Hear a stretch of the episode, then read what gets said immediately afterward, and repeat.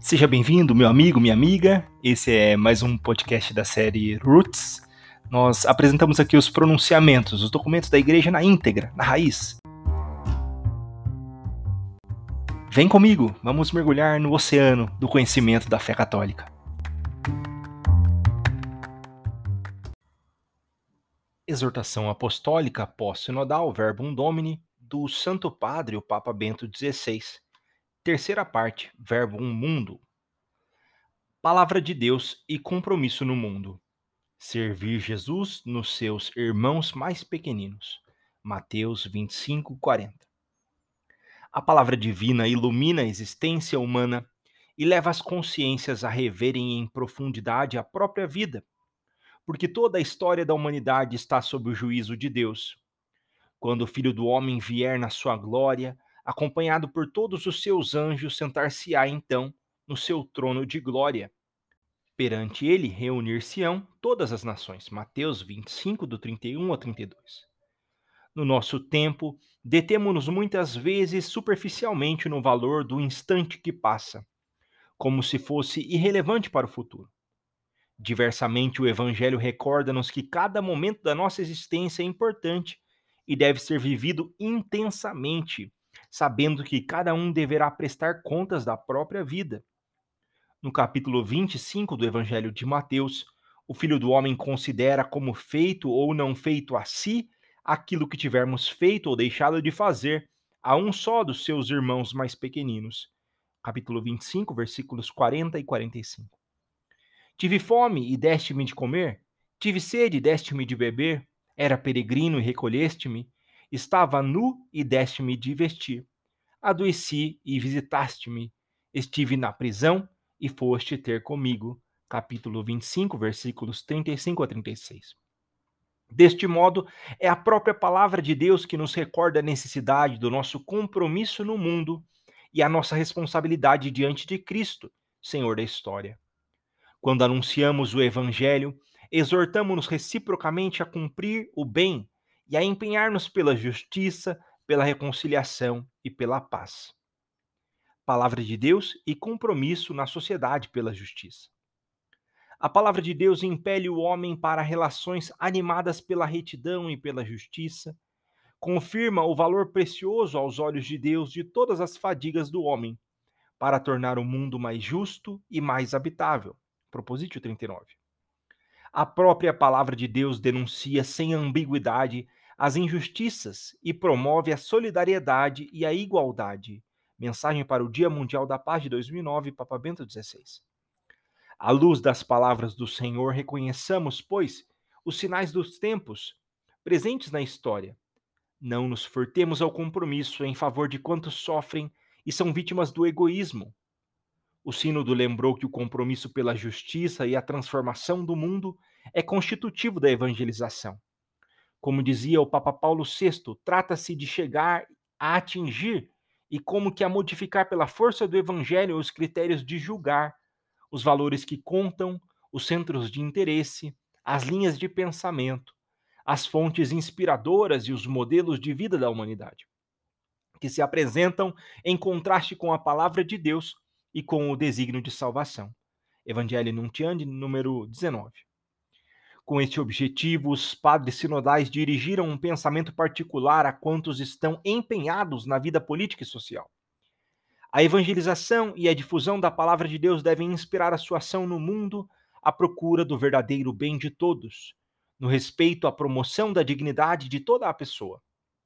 Certamente não é tarefa direta da Igreja criar uma sociedade mais justa, embora lhe caiba o direito e o dever de intervir sobre as questões éticas e morais que dizem respeito ao bem das pessoas e dos povos.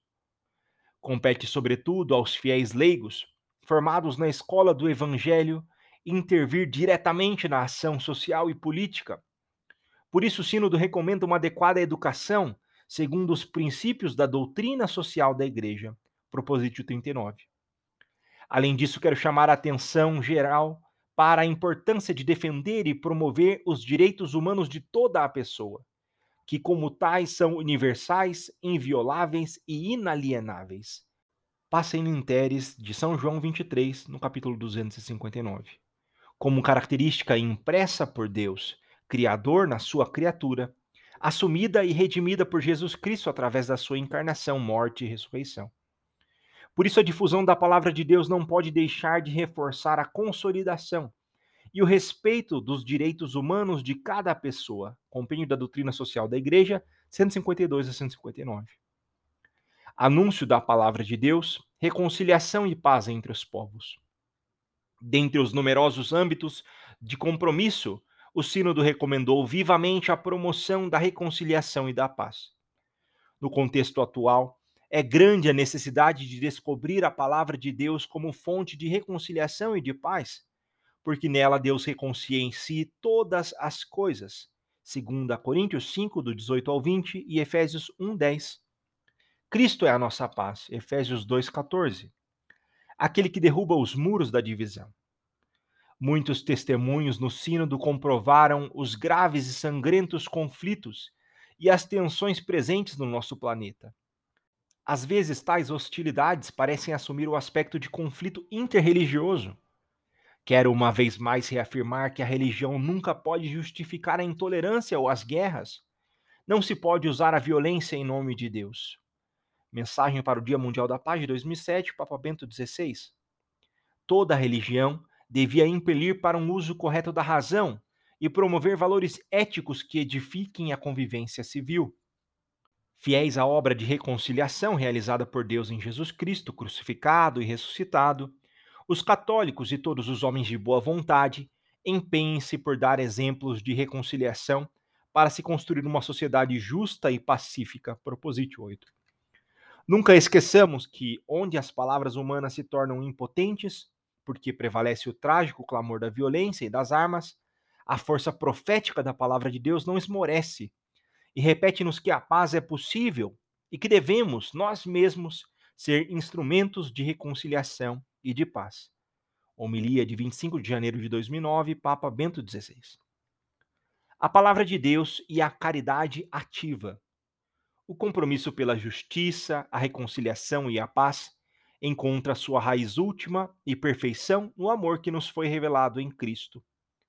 Ouvindo os testemunhos proferidos no Sínodo, tornamos-nos mais atentos à ligação que há entre a escuta amorosa da palavra de Deus e o serviço desinteressado aos irmãos. Que todos os fiéis compreendam a necessidade de traduzir em gestos de amor a palavra escutada, porque só assim se torna credível o anúncio do Evangelho, apesar das fragilidades humanas que marcam as pessoas. Homilia de encerramento da 12ª Assembleia do Sino dos Bispos, em 26 de outubro de 2008, Papa Bento XVI. Jesus passou por este mundo fazendo o bem, Atos 10, 38. Escutando com ânimo disponível a palavra de Deus na igreja, desperta-se a caridade e a justiça para com todos, sobretudo para com os pobres. Proposite 11. É preciso nunca esquecer que o amor, caritas, será sempre necessário, mesmo na sociedade mais justa. Quem quer desfazer-se do amor, prepara-se para se desfazer do homem enquanto homem. Deus Caritas Est, 28 do Papa Bento XVI. Por isso, exorto todos os fiéis a meditarem com frequência o hino à caridade escrito pelo apóstolo Paulo, deixando-se inspirar por ele. A caridade é paciente, a caridade é benigna, não é invejosa, a caridade não se ufana, não se ensoberbece, não é inconveniente, não procura o seu interesse, não se irrita, não suspeita mal, não se alegra com a injustiça, mas rejubila com a verdade. Tudo desculpa, tudo crê, tudo espera, tudo suporta. A caridade nunca acabará. 1 Coríntios 13, do 4 ao 8. Deste modo, o amor do próximo, radicado no amor de Deus, deve ser o nosso compromisso constante como indivíduos e como comunidade eclesial local e universal. De Santo Agostinho, é fundamental compreender que a plenitude da lei, bem como de todas as escrituras divinas, é o amor. Por isso, quem julga ter compreendido as escrituras, ou pelo menos uma parte delas, mas não se empenha a construir através da sua inteligência, este duplo amor de Deus e do próximo, demonstra que ainda não as compreendeu de Doutrina Cristiana 1, 35 39. Anúncio da Palavra de Deus e os jovens. O Sínodo reservou uma atenção particular ao anúncio da palavra divina, feito às novas gerações. Os jovens já são membros ativos da igreja e representam o seu futuro. Muitas vezes encontramos neles uma abertura espontânea à escuta da palavra de Deus e um desejo sincero de conhecer Jesus. De fato, na idade da juventude surgem de modo irreprimível e sincero as questões sobre o sentido da própria vida e sobre a direção que se deve dar à própria existência. A estas questões só Deus sabe dar verdadeira resposta. Esta solicitude pelo mundo juvenil implica a coragem de um anúncio claro. Devemos ajudar os jovens a ganharem confidência e familiaridade com a Sagrada Escritura, para que seja como uma bússola que indica a estrada a seguir. Mensagem para a 21ª Jornada Mundial da Juventude, em 2006, Papa Bento XVI. Para isso precisam de testemunhas e mestres que caminhem com eles e os orientem para amarem e, por sua vez, comunicarem o Evangelho, sobretudo aos da sua idade, tornando-se eles mesmos arautos autênticos e credíveis. Propositio 34. É preciso que a palavra divina seja apresentada também nas suas implicações vocacionais, de modo a ajudar e orientar os jovens nas suas opções de vida, incluindo a consagração total. Propositio 34. Autênticas vocações para a vida consagrada e para o sacerdócio encontram o seu terreno propício no contato fiel com a palavra de Deus. Repito aqui o convite que fiz no início do meu pontificado para abrir de par em par as portas a Cristo. Quem faz entrar Cristo nada perde, nada, absolutamente nada daquilo que torna a vida livre, bela e grande. Não. Só nesta amizade se abrem de par em par as portas da vida. Só nesta amizade se abrem realmente as grandes potencialidades da condição humana. Queridos jovens, não tenhais medo de Cristo. Ele não tira nada e dá tudo. Quem se entrega a ele recebe o cêntuplo. Sim, abre de par em par as portas a Cristo e encontrareis a vida verdadeira. Homilia de 24 de abril de 2005. Anúncio da palavra de Deus e os migrantes. A palavra de Deus torna-nos atentos à história e a tudo o que de novo germina nela. Por isso, o Sínodo quis, a propósito da missão evangelizadora da Igreja, fixar a atenção também no fenômeno complexo dos movimentos migratórios, que tem assumido nestes anos proporções inéditas. Aqui se levantam questões bastante delicadas relativas à segurança das nações e ao acolhimento que se deve oferecer a quantos buscam refúgio melhores condições de vida, saúde e trabalho. Um grande número de pessoas que não conhece Cristo ou possui uma imagem imperfeita dele estabelece-se em países de tradição cristã. Ao mesmo tempo, pessoas que pertencem a povos marcados profundamente pela fé cristã emigram para países onde há necessidade de levar o anúncio de Cristo e de uma nova evangelização. Estas novas situações oferecem novas possibilidades para a difusão da palavra de Deus. A este propósito, os padres sinodais afirmaram que os migrantes têm o direito de ouvir o querigma que lhes é proposto, não imposto. Se forem cristãos, necessitam de uma assistência pastoral adequada para fortalecer a fé e serem eles mesmos portadores do anúncio evangélico. Conscientes da complexidade do fenômeno, é necessário que todas as dioceses interessadas se mobilizem para que os movimentos migratórios sejam considerados também como ocasião para descobrir novas modalidades de presença e de anúncio, e se proveja, segundo as próprias possibilidades, um condigno acolhimento e animação desses nossos irmãos, para que, tocados pela Boa Nova, se façam eles mesmos anunciadores da palavra de Deus e testemunhas do Senhor ressuscitado Esperança do Mundo, Propositio 38. Anúncio da Palavra de Deus e os doentes. Ao longo dos trabalhos sinodais, a atenção dos padres deteve-se também na necessidade de anunciar a palavra de Deus a todos aqueles que estão em condições de sofrimento físico, psíquico ou espiritual. De fato, é na hora do sofrimento que se levantam mais acutilantes no coração do homem as questões últimas sobre o sentido da própria vida.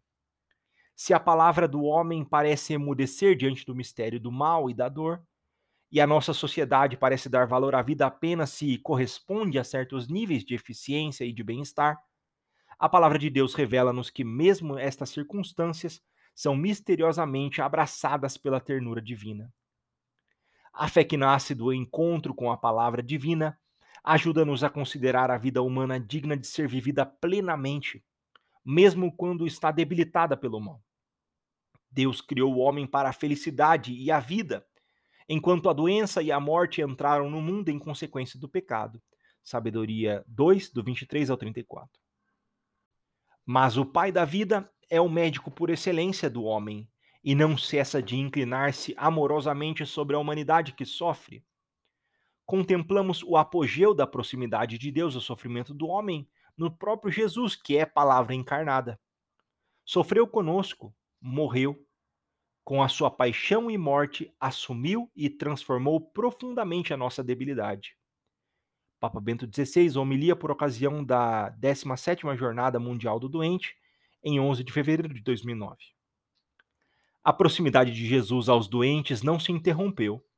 Prolonga-se no tempo graças à ação do Espírito Santo na missão da Igreja, na palavra e nos sacramentos, nos homens de boa vontade, nas atividades de assistência que as comunidades promovem com caridade fraterna, mostrando assim o verdadeiro rosto de Deus e o seu amor. O Sínodo dá graças a Deus pelo testemunho esplêndido, frequentemente escondido de muitos cristãos, sacerdotes, religiosos e leigos, que emprestaram e continuam a emprestar as suas mãos, os seus olhos e os seus corações a Cristo, verdadeiro médico dos corpos e das almas. Depois exorta para que se continue a cuidar das pessoas doentes, levando-lhes a presença vivificadora do Senhor Jesus na palavra e na Eucaristia sejam ajudadas a ler a Escritura e a descobrir que podem, precisamente na sua condição, participar de um modo particular no sofrimento redentor de Cristo pela salvação do mundo. 2 Coríntios capítulos 4, versículos de 8 a 11 e 14. Proposítio 35. Anúncio da palavra de Deus e os pobres. A Sagrada Escritura manifesta a predileção de Deus pelos pobres e necessitados Mateus 25, do 31 ao 46. Com frequência, os padres sinodais lembraram a necessidade de que o anúncio evangélico e o empenho dos pastores e das comunidades se dirijam a estes nossos irmãos. Com efeito, os primeiros que têm direito ao anúncio do evangelho são precisamente os pobres, necessitados não só de pão, mas também de palavras de vida. Propositio 11. A diaconia da caridade, que nunca deve faltar nas nossas igrejas, tem de estar sempre ligada ao anúncio da palavra e à celebração dos santos mistérios. Deus Caritas Est, 25, Papa Bento XVI. Ao mesmo tempo, é preciso reconhecer e valorizar o fato de que os próprios pobres são também agentes de evangelização. Na Bíblia, o verdadeiro pobre é aquele que se confia totalmente a Deus, e no Evangelho, o próprio Jesus chama os bem-aventurados, porque deles é o reino dos céus. Mateus 5:3 e Lucas 6:20. O Senhor exalta a simplicidade de coração de quem reconhece em Deus a verdadeira riqueza. Coloca nele a sua esperança e não nos bens deste mundo.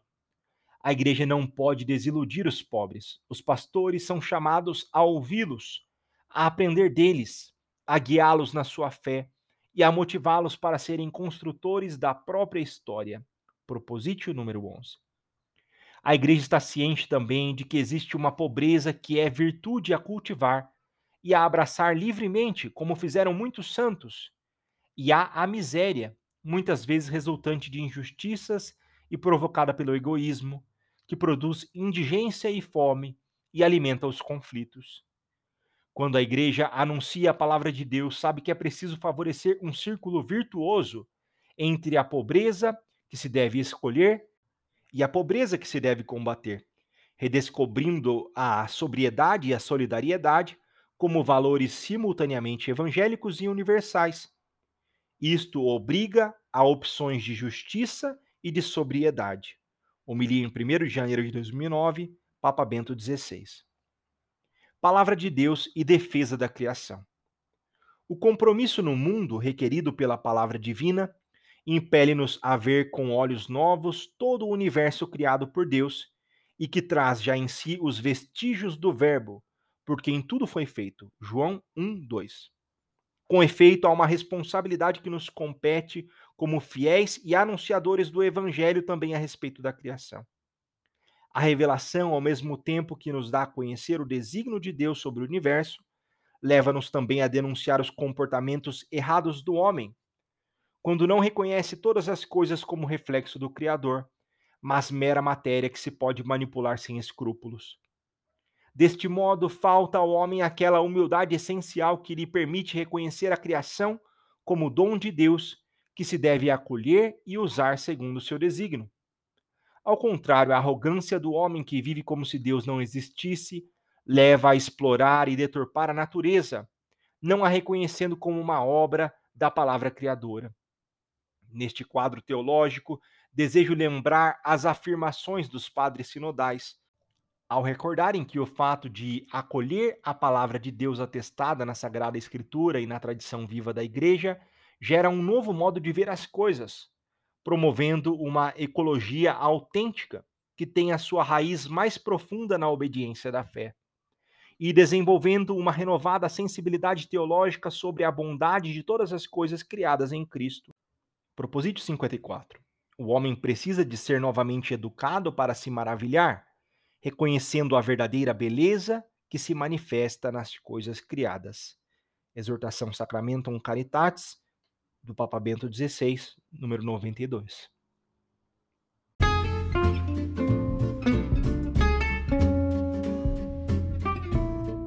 Que bom que você chegou até aqui. Na próxima segunda-feira nós temos a continuidade desse episódio na nossa série Roots. Trazemos os documentos da igreja na íntegra, como você ouviu aqui. Nos acompanhe também no Instagram, no Facebook, bosque.católica. É um privilégio poder contribuir com a sua formação, o seu crescimento espiritual. Juntos, vamos nos aproximando do Senhor.